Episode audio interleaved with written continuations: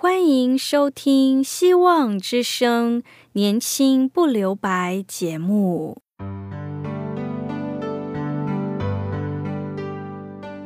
时间是匆促的，岁月流逝，一去不返。别让忙碌与压力阻碍了你享受青春的美丽。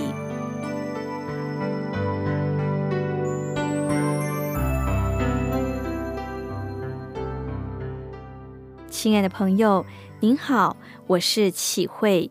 如果日常生活几个方面的压力与烦恼令你透不过气，此刻给自己一个悠闲的空间，将心门打开，让启慧为你打打气、暖暖心。让我们在这短短的三十分钟与主爱相遇，使年轻不留白。亲爱的听众朋友，您好。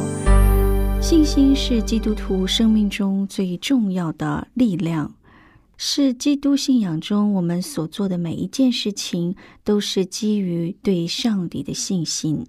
希伯来书十一章六节说：“人非有信，就不能得上帝的喜悦，因为到上帝面前来的人，必须信有上帝，且信他赏赐那寻求他的人。”亲爱的朋友，你会发现，我们每个人觉得信心永远不嫌多。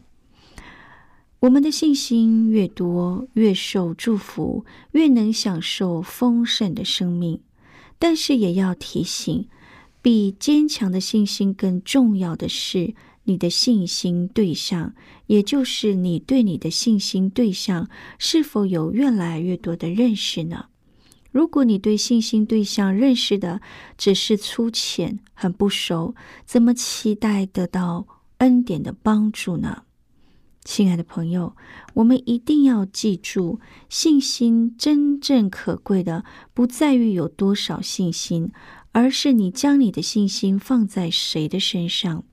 求上帝帮助我们，每天借着读经、祷告、亲近上帝，越深的认识我们的信仰对象，就是创造宇宙万物的上帝。他深深爱我们，也有能力解决我们生命中的每一个难处，因为他喜欢祝福我们，喜欢将各样的好处、丰盛的恩典大大的赐福我们。信仰的特质就是信心，亲爱的朋友。当信心遇到考验时，请问你的信心还在吗？当你选择基督信仰，当然是期待这位大有能的上帝能够大大的祝福你，使你凡事亨通顺利，从此一帆风顺。但是，其实基督徒的人生也是会遇到许多的挑战。基督徒也会遇到考试不顺利、投资失败、被诈骗集团欺骗、失业、失恋、病痛，甚至死亡。这些艰难困苦、让人哀伤流泪的事，基督徒也会遇到。那时，请问你的信心还在吗？当时听闻教会中有一位牧者罹患了恶性的肿瘤时，而且是第四期了，开刀治疗能够痊愈的机会非常小。这消息让许多人感到震惊与不舍，不明白上帝为什么让他忠心的仆人遇到这样的事。但是那位牧师夫妇说：“我们深知上帝已掌权。”我们顺服与信任上帝的恩赐与带领，通过牧师夫妇的见证，再次的提醒我们，务必要记得，信心真正可贵的，并不在于有多少信心，而是你将你的信心放在谁的身上。许多时候，我们面对的不是上帝能不能的问题，因为在上帝凡事都能。我们真正的问题是能不能信得过上帝，肯不肯相信他？信心是取用上帝大能的钥匙，因为圣经说：“在日信的人，凡事都能。”过去，全世界都笼罩在新冠肺炎疫情的阴影中，我们基督徒从圣经中，尤其是启示录，知道这是末世的征兆。启示录六章七到八节，揭开第四印的时候，我听见第四个活物说：“你来，我就观看，见有一匹灰色马，骑在马上，名字叫做死，阴间阴府也随着他。”有权柄赐给他们，可以用刀剑、饥荒、瘟疫、死亡、野兽杀害地上四分之一的人。亲爱的朋友，说这些并不是要让我们害怕，而是要让我们有一颗警醒、预备的心。你有预备，你就不会跌倒。圣经将这些告诉我们，他也说：“我留下平安给你们，我将我的平安赐给你们。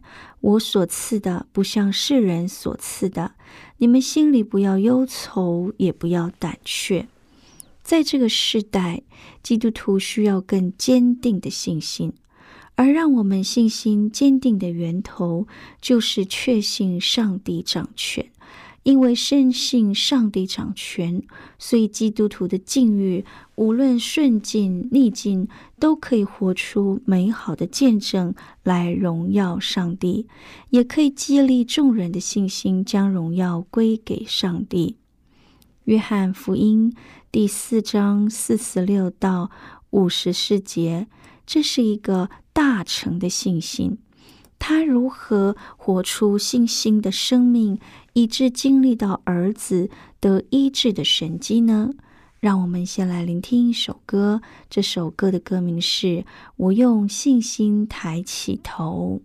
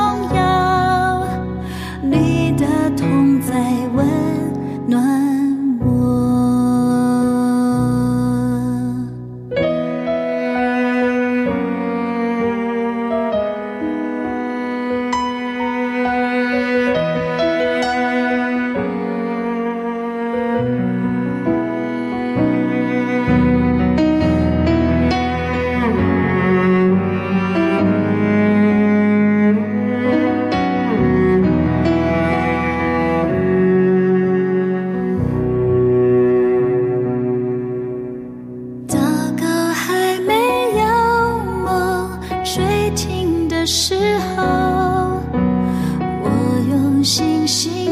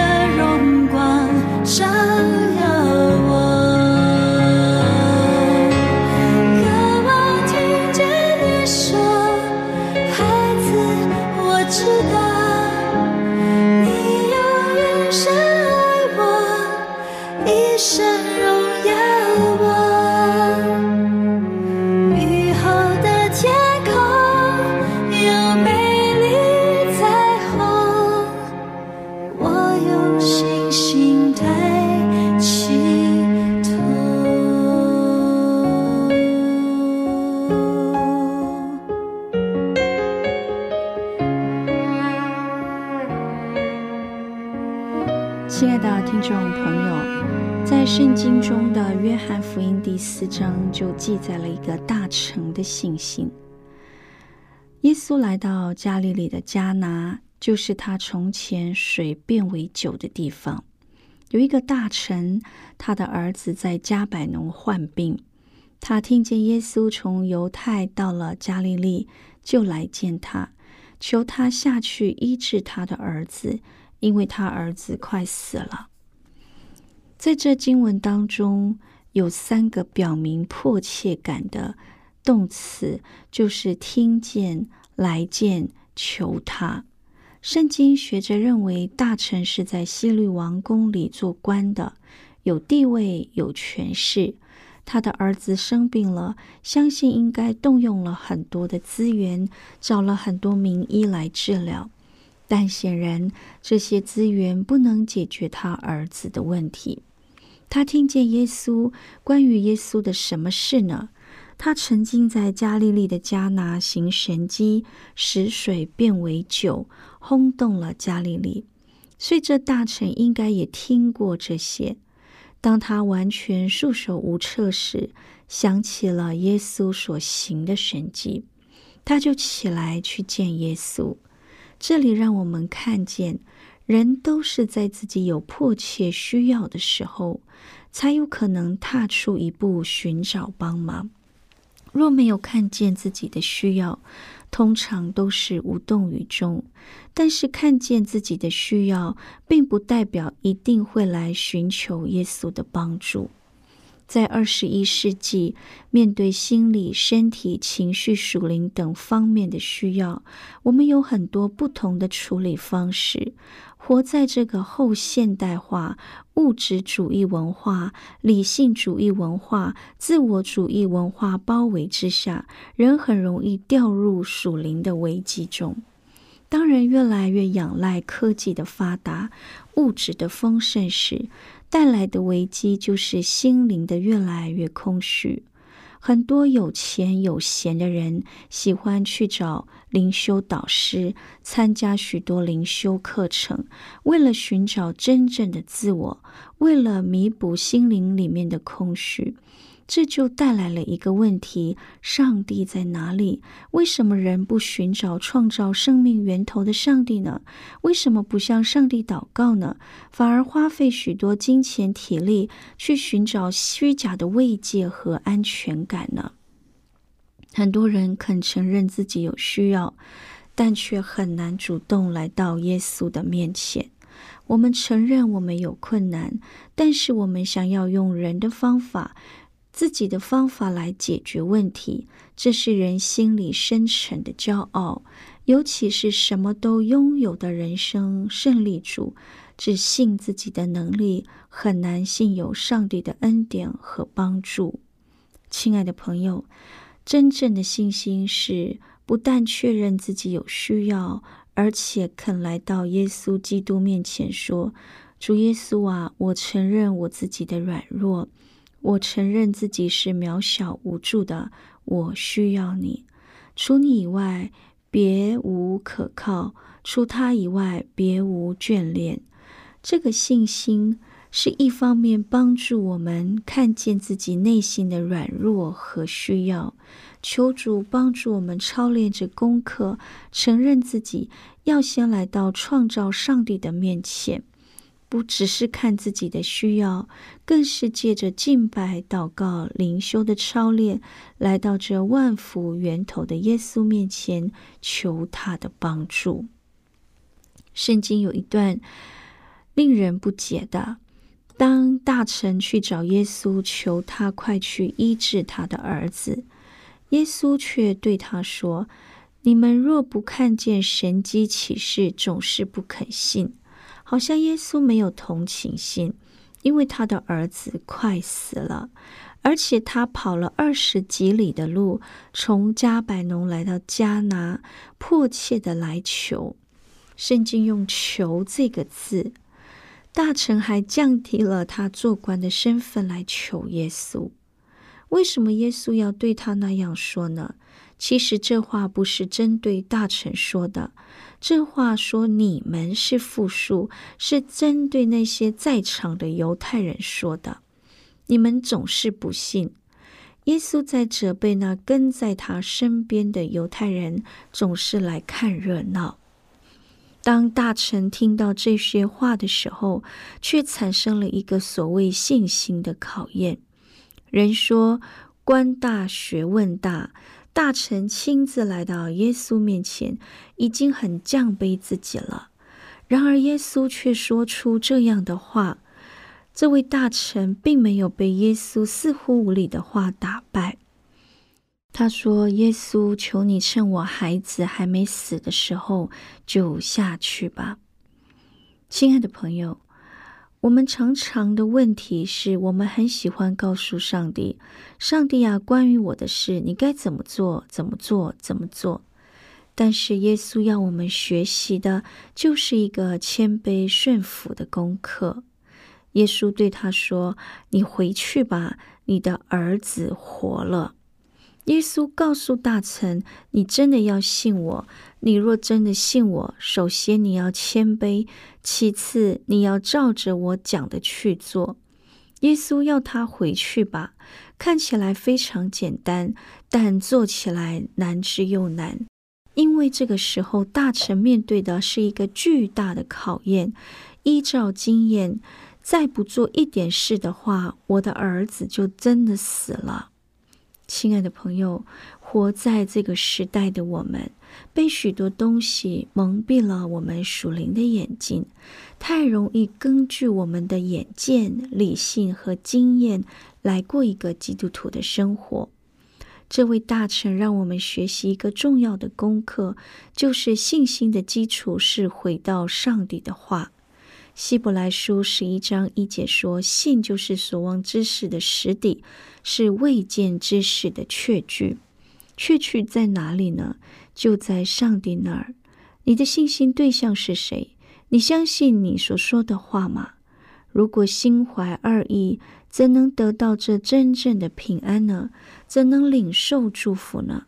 最多也只是生活维持现状而已。”在非洲羚羊有一个很独特的地方，它也是一个独特的动物，它可以跳三十次，相当三层楼那么高。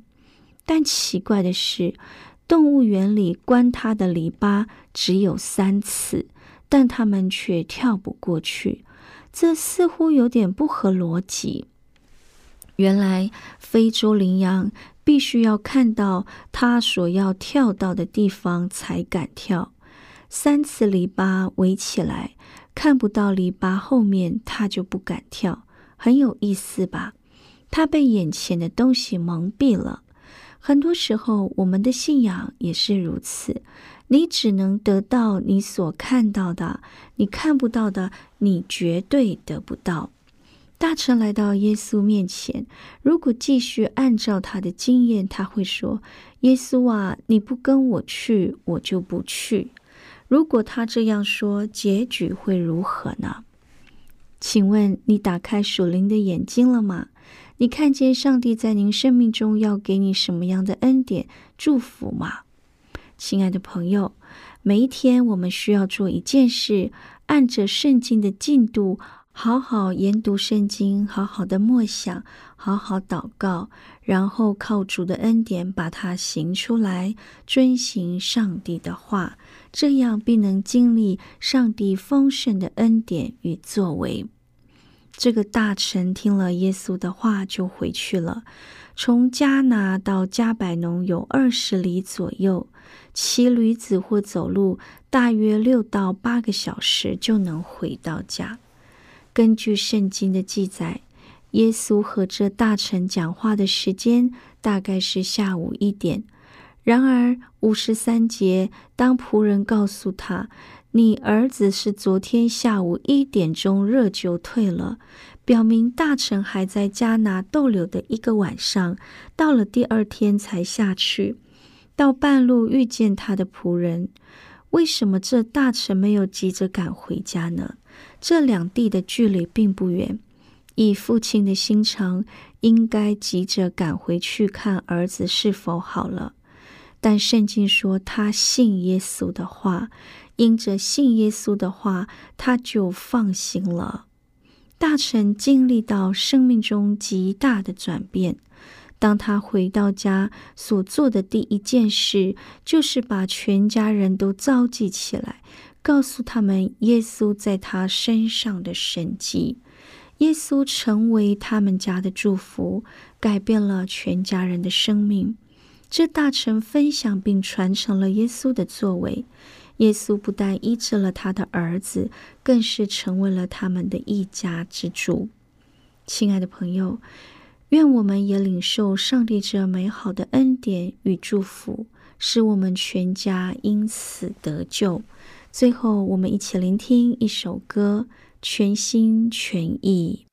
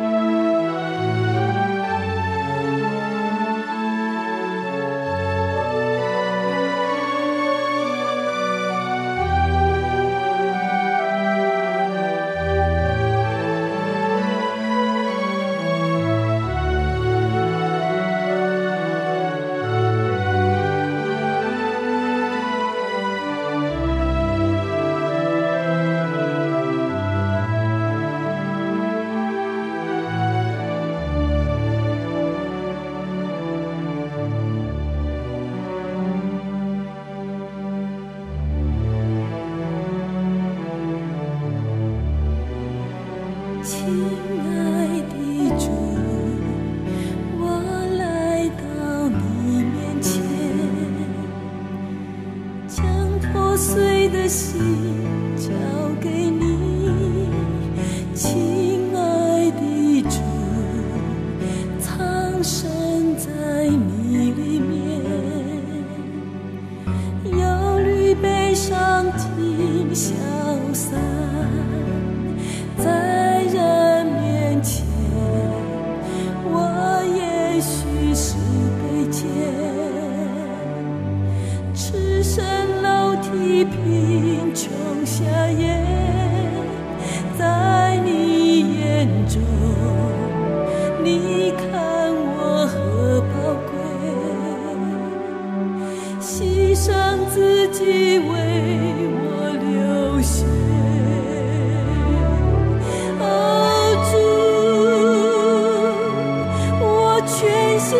Hallelujah.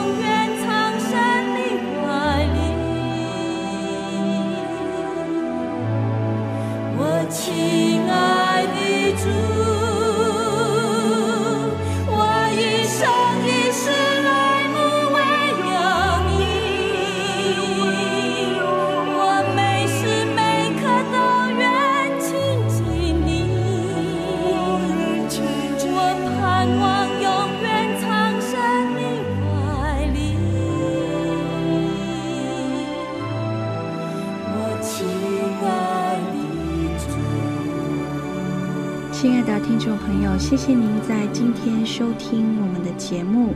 如果你有感动，想要认识这位爱我们的主，欢迎你写信给我们。我们电台的地址是 q i h u i s v o h c dot c n。我是启慧，愿上帝赐福您，愿主的爱充满我们，使我们有平安有喜乐。拜拜。